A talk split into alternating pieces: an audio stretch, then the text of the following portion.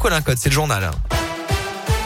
Bonjour Alexis, bonjour à tous. Et à la une ce matin, les convois de la liberté en route ce matin pour Paris malgré l'interdiction de la préfecture de police. Ses opposants aux restrictions sanitaires dénoncent également la hausse des prix de l'énergie, vont rallier les abords de la capitale dès ce soir. Les premiers véhicules de ce mouvement inspiré au départ du Canada sont partis mercredi avec des passages dans la région, notamment dans l'agglomération clermontoise. Un cortège venu du sud de Montpellier.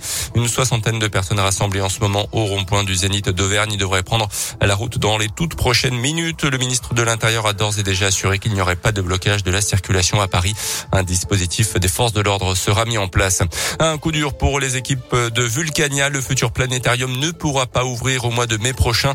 Le bâtiment en construction a été touché par un incendie hier matin. La structure a même menacé de s'effondrer. Euh, pas de blessés, mais des répercussions économiques majeures puisque euh, le planétarium devait être la grande nouveauté du parc pour cette année 2022. Un projet estimé à près de 11 millions d'euros. On en saura plus ce soir sur les changements à venir dans le protocole sanitaire à l'école. Les syndicats de profs ont été reçus en début de semaine au ministère de l'Éducation nationale. Une nouvelle réunion est d'ailleurs prévue dans les prochaines heures. Euh, parmi les pistes évoquées, la fin du port du masque obligatoire à l'extérieur, notamment dans les cours de récré.